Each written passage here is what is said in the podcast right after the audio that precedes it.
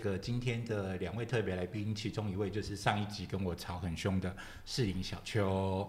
大家好，我是世林小秋。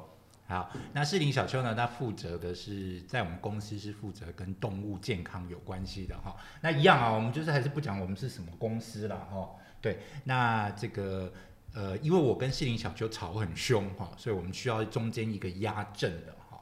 那所以呢，就找了德高望重的这个，哎，来自我介绍一下。好，呃，大家好，我是年轻貌美的，好，绝对跟德高望重没有关系的，对，大安李李美美，大安李美美，对，请大家叫我大安李美美就可以了。好的，我们想讲的，就是说，其实针对这个台湾这个现在这个动物的状况现在这个猫猫狗狗动物的这个状况，台湾的这个领养率啊，什么可以提升？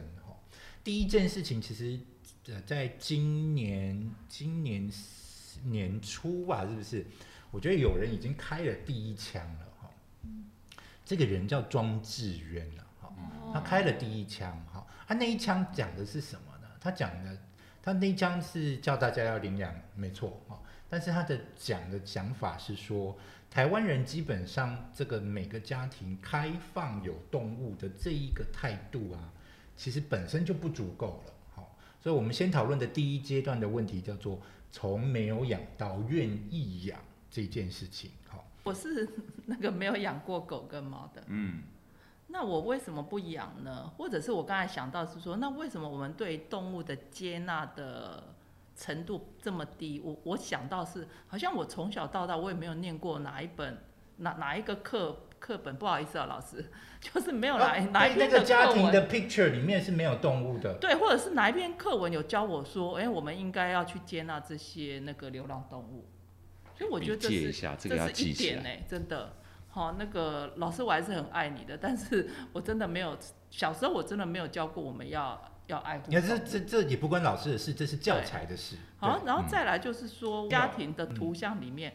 没有这一个角色，但是没有人告诉你说，哎，其实狗是，嗯嗯，狗养狗啊，养猫，它可以来陪伴我们，这也是我们家庭一份子。这个的概念，所以你刚刚就说，就是可能你在你的概念里面，可能就是你的 picture 里面可能没有没有宠物的这个概念。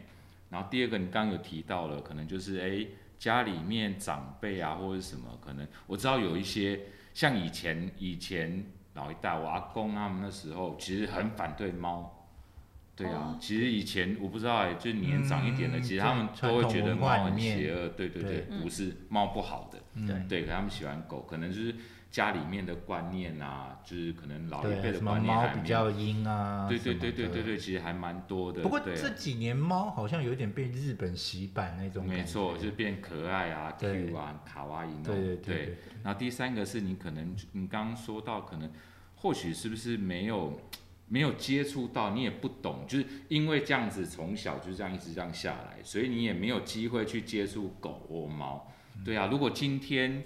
如果今天让你，可比如说，哎，有一只猫，有一只，不管是小狗还是小猫，对呀，可能可能需要你帮忙带回家养个，帮忙顾个两天三天。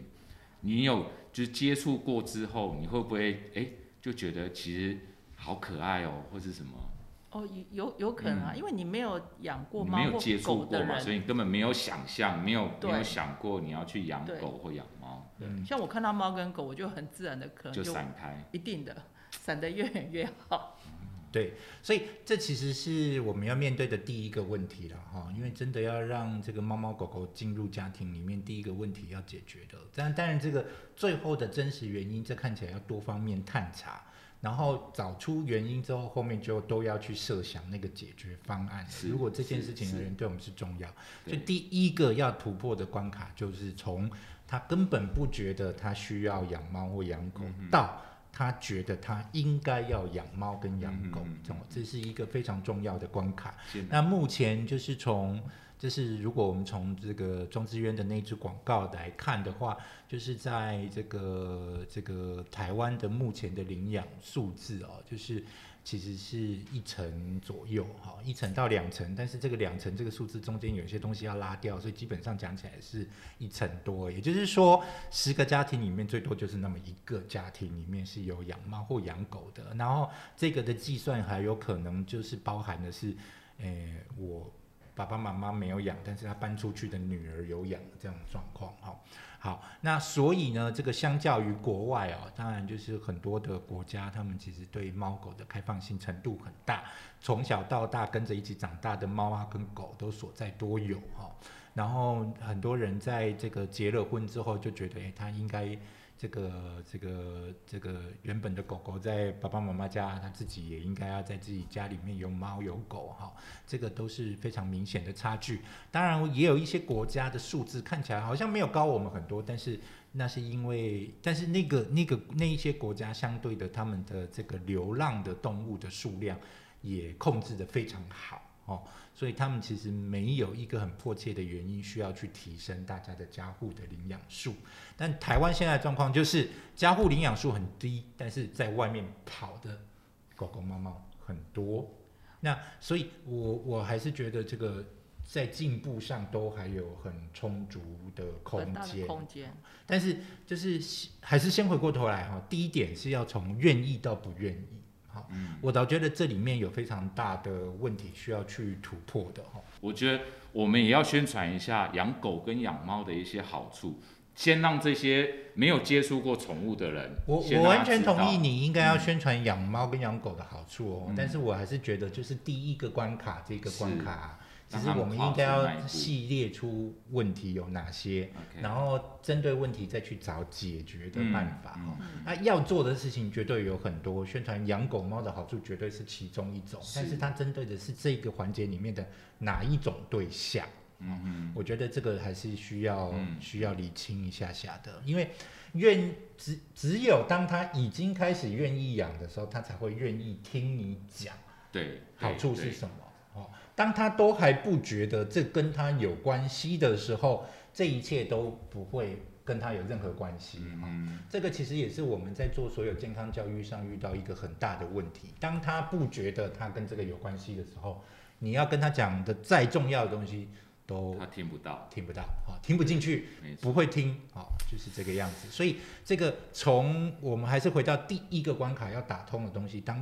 他都不觉得动物跟他有关系的时候，就不会有养这件事情发生哈。所以这是第一个要突破的关卡了哈。啊，我们现在进入第二个关卡。好，第二个关卡我们要来讨论的问题就是，他一旦愿意养了哈，那就分两种人嘛。第一个叫做我认真养，死心塌地；第二个叫我随便养。重点就是说从。它一旦你决定开始养了之后，该怎么养这件事情又是 another story，就是另外第二个我们要突片的关呃突破的关卡，怎么从随便养到认真养哈？所谓的随便养，我们刚从第一件事情来看，叫做它吃我们吃的东西，这个就已经是非常典型的随便养了哈。因为这人类的食物的调味对动物而言是危险的哈，因为它的。器官作用跟代谢作用是跟人类不一样的，好，所以呃，下一个问题就是，一旦他开始养了之后，我们要怎么帮助他成为一个认真养，或者是知道该怎么养？我并不是说他就不能在门口，只是要怎么知道他应该哪些层面要被合理对待。我其实觉得哈，就是我们刚刚在前面那一关，我们讲的庄志渊开了一个头。下面这一关，其实我觉得也有人开了一个头。好，这个其实是叫做工作犬啊。工作犬在去年的时候，就是先前小编也有提提，就是在动物的新闻里面分享过哈。其实今天是要串先前每一则哈，今天有点像是那个漫威的那个终局之战那样子，要把全面全部都绑起来哈。好，然后做完这一集之后，我们就再也没有动物的。题目 真的好，那好高兴我来 ending 这个话题。对对对，因为就交给他了嘛，后面就都是他的事啦。好好做啊，你是是是是，我懂，我知道我知道，任重道远。对，还有十分之九的动物流浪在外面。其实工作犬在去年他们做了一个一个题目哦，他们就是讲说，因为他们是在帮人类工作的狗狗，哈，所以很多人会注意到他们的价值，比如说这个这个地震啊，什么事情要发生的时候，呃，救难犬就会去嘛，哦，然后也有弃毒犬啊，这个也有警犬啊，这个。那很多狗狗都在帮我们忙啊，甚至有包括看门狗啊，或者是我家的小黄也是看门狗嘛，哈，那这些。为人产生价值的狗狗啊，我们是不是势必应该要回过头对待它们好一点哈？所以那个时候工作前呢，有很多工在工厂的狗狗吃的其实是警卫剩下来的便当哈，这就是非常不适合。所以工作前那个时候就谈了，他们有一个叫做五星指标吧，是不是？是不是可以可以可以查一下哈？五星指标，我记得这里面其实有五个面向，第一个叫做居住环境。我我先讲我记得的，你等一下再提醒我剩下的五个是什么。它其实就是把五个面向就直接讲出来。第一个就吃啊，哈，它狗狗的营养应该是什么？你要养这只狗啊，或者是你要养这一只猫啊，它的年龄，哈，这七岁都是分水岭嘛，哈，它从小时候吃什么啊，长老了吃什么，这是不是一样的东西？哈，这个是第一个吃什么。第二个是住嘛，哈，它住在什么样子的环境？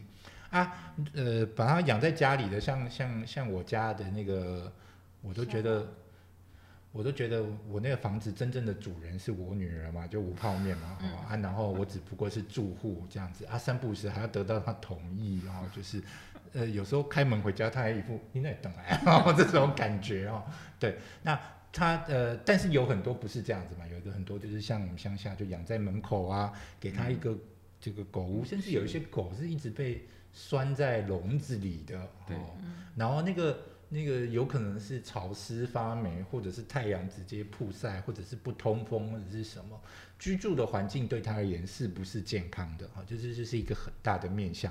第三个就是疾病的管理了，哈，就是说，诶，人都会生病的，更何况动物也会生病，对不对啊？那到底有没有？能预防的尽量去预防，或者是生病了到底有没有看他去看医生啊？这个又会牵扯到我们先前过往很常在讨论的东西，叫做台湾的动物跟医疗资源是很远的。好，那当然台湾有很好的人类的健保系统，所以人跟医疗是很近的。可是台湾的动物啊，跟这个医疗是离很远的啊。这当中就是啊，我家的猫看起来就没怎样啊，不用去看医生。啊，反正它就是养在家里的猫，它就不用去看医生。啊，我家的狗狗，哎，呃，最近好像好有一点掉毛的状况，网络上查一下，哦哦哦，不要太常洗澡，没事了。哦，就是有很多东西其实是应该要去寻求专业医疗建议的，但是大家就蛇蛇类的鬼气啊。嗯，好，啊，这是第三个，还有哪两个？刚刚那个健康有两个，一个是定期健康检查，第二个是预防跟治疗。运动的陪伴。哦，好，所以刚刚健呃，我刚刚把健康这两个讲在同一个哈，就是健康有一个叫预防，还有一个叫治疗，就对了哈。那这是四个了啊，所以最后一个是这个运动跟陪伴，所以有这五大面向，这个就是从随便养到认真养可以考虑的问题哈。我觉得这个面向就是这样子就好了，没有人规定说不能笼养，嗯嗯，好啊。就是大家应该要应该要判断对这些狗狗最好的状况哈，没有人说一定要住在家里，嗯，啊，没有人说他一定要吃两千块的饲料，还是他就是吃你你的食材，但都是水煮的，哦，其实这样说不定更好，对不对？哈，所以大家就是只要往这方面去思考就好了，哈，所以这个就是。我们认定的第二个环节，五星计划。哎，我想要不太了解，对我想要问一下，你说这个是工作犬，人家工作犬的时候提出来的啦。哦，所以这个因为工作犬有很多，是否狗的而已。呃，是工作犬这个议题提出来，我觉得这是很好的思考逻辑。是是是。对，因为他的论点是说，哎，这些狗狗对我们人类这么好，啊，我们到底有没有回报他们？应该要用哪一些面向去注意这些工作权有没有得到适当的回报呢？不像我们人，人还有这个这个。对啊，因为刚这样听起来啊，其实我知道，就是可能你想要从工作犬提出来这个五星计划，其实这个是否所有养狗的？其实他刚说的这五点，对你养宠，不管是狗或猫，养宠物其实都这五点都很重要，都应该要从。你如果一开始不知道怎么养，从这五点去着手去去 study，其实就可以把它照顾得更好。是的，所以我们刚才提的第二个关卡，啊我觉得那个逻辑也还是一样，就是第二个关卡如何从随便养到愿意养，这个当中到底什么东西会让这个事情改变？啊，应该要变到怎样？啊，这个都要去找出这个呃有哪些事情该做。哦，这样才能真正解决这个第二道关卡好，这个愿意养了之后啊，好，我们就要来思考这个现实问题，就是外面还有那么多，好，外面还有很多猫跟狗哈。然后呢，已经假设这个开始愿意养的家庭也变多了，好，那我们自己一个愿意养的有没有办法也还是在多呢？啊，我讲的问题是我有没有办法从愿意养一只，愿意好好养一只，到愿意好好养两只？嗯，好，这个是我自己设定的第二道关，呃，第三道关卡。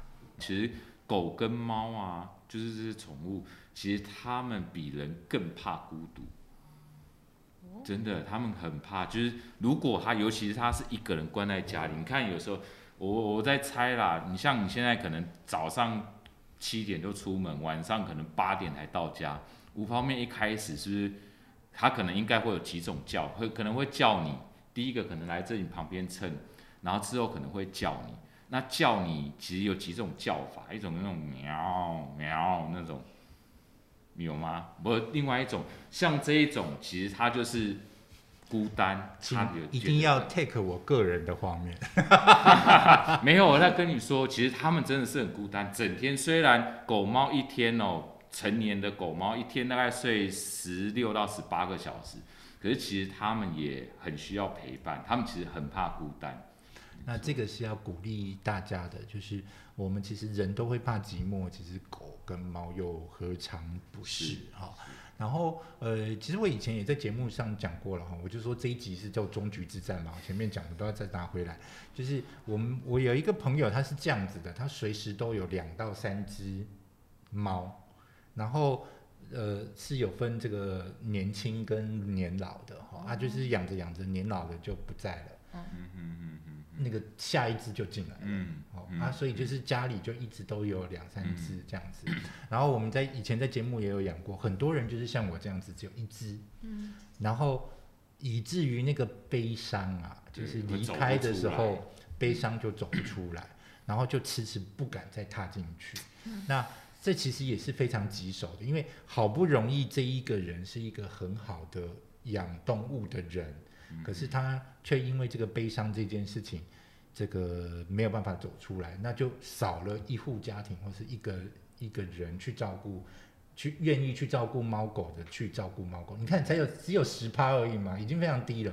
那那这个更何况就是说，这个如果早一点就多带猫跟狗进来。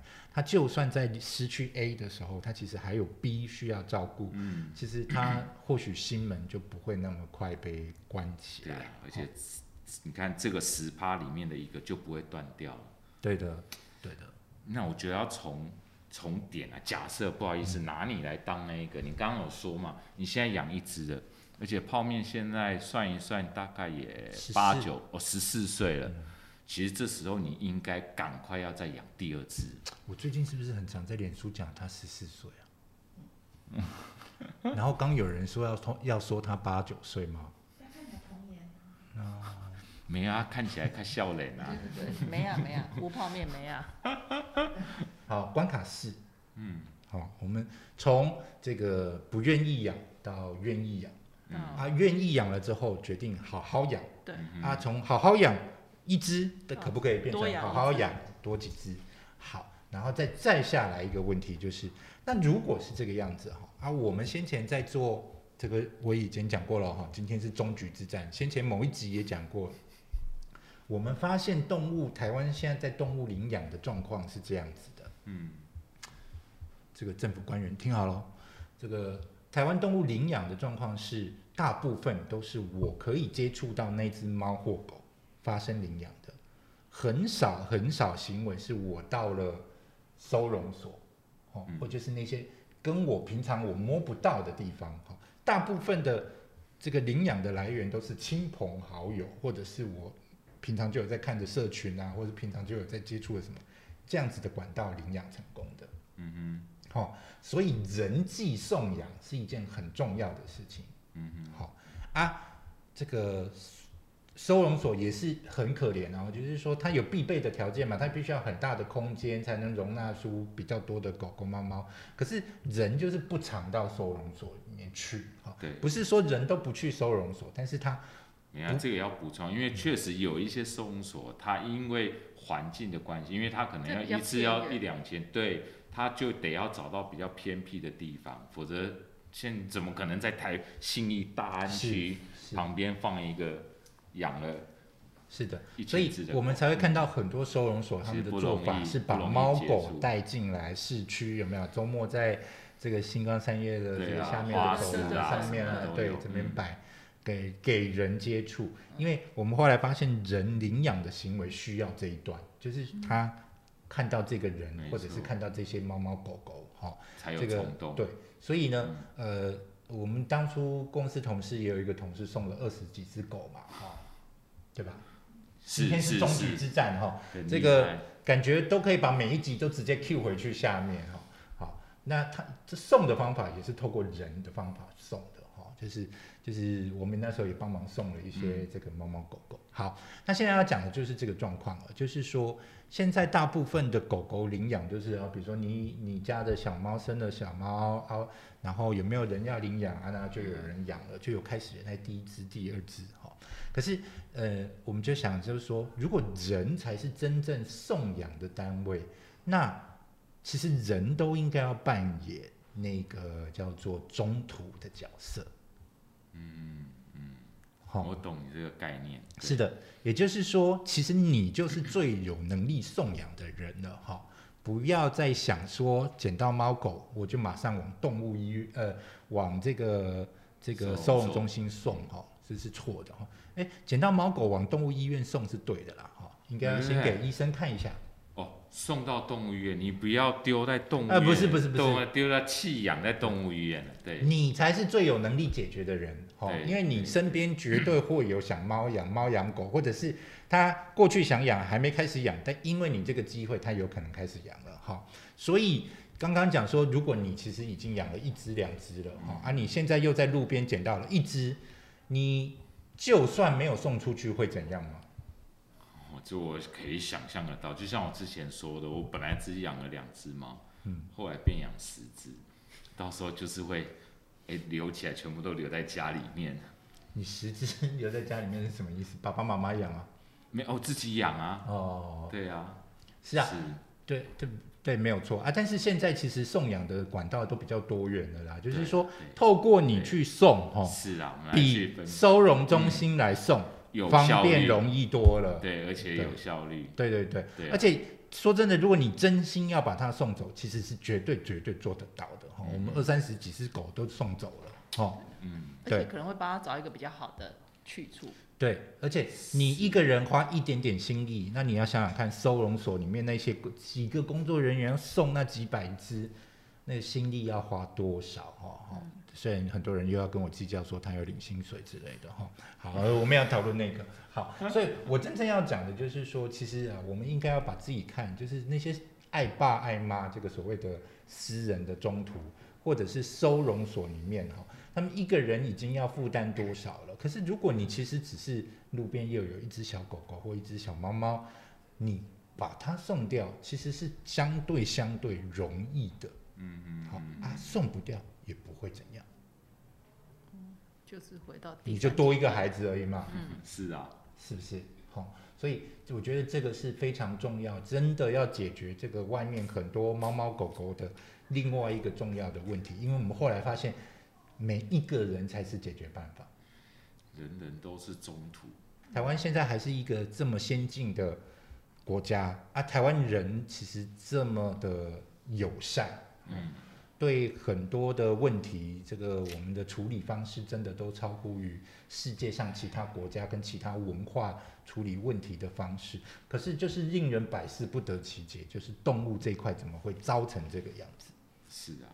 嗯，所以我们才要在这边献策然后，嗯，政府部门如果真的愿意做，其实你们的一小点改变，就是会是有很大很大的影响了哈。当然，我们也希望就是听众朋友如果听到我们的建议，或许改一个方法了哈。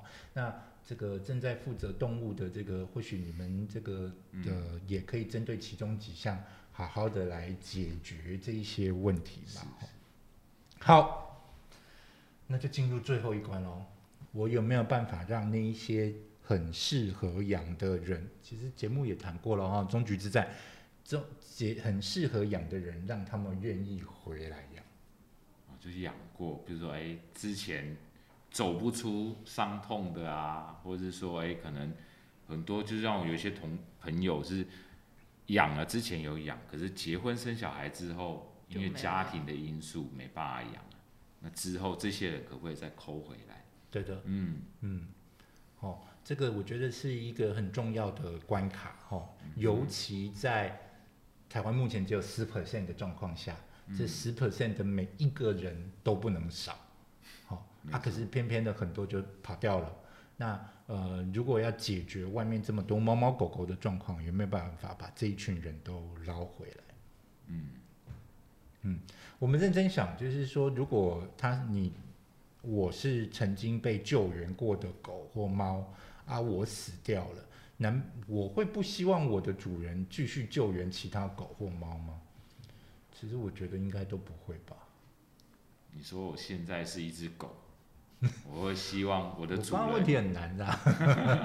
嗯，我的意思是说，你你你你你你的狗或猫不在了啦，哈。对。那你觉得他会希望你多养，你继续养？对啊，其他的狗或猫，还是不会？我觉得还是会的啊。因为第一个是他知道。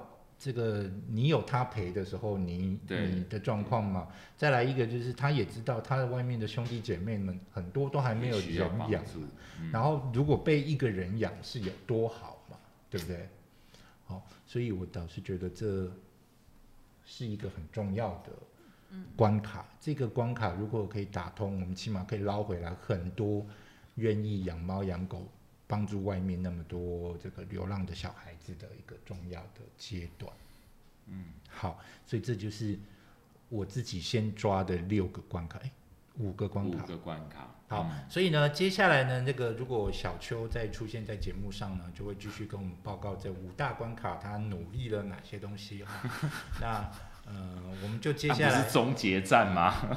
终局之战是我。哦，我终局了。哦，啊，接下来交棒给小秋，新的纪元就对，对的对的，因为在开另外一条线这样，对对对对，就是 p a d k a s 接下来小秋会自己开一个自己的节目，然后就是每个月都在讲这些东西。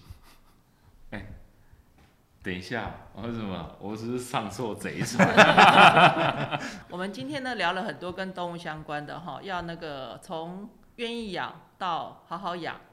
到多养一只，到人人都是中途，还有呢？最后就是以前养过的能不能回来养？以前养过的人要记得重拾你们的爱动物之心，要一起回来哦。还有一个小邱以后会那个自己开一个 podcast 的动的那个节目。好，谢谢各位。他是报告型的哦，他会报告进度。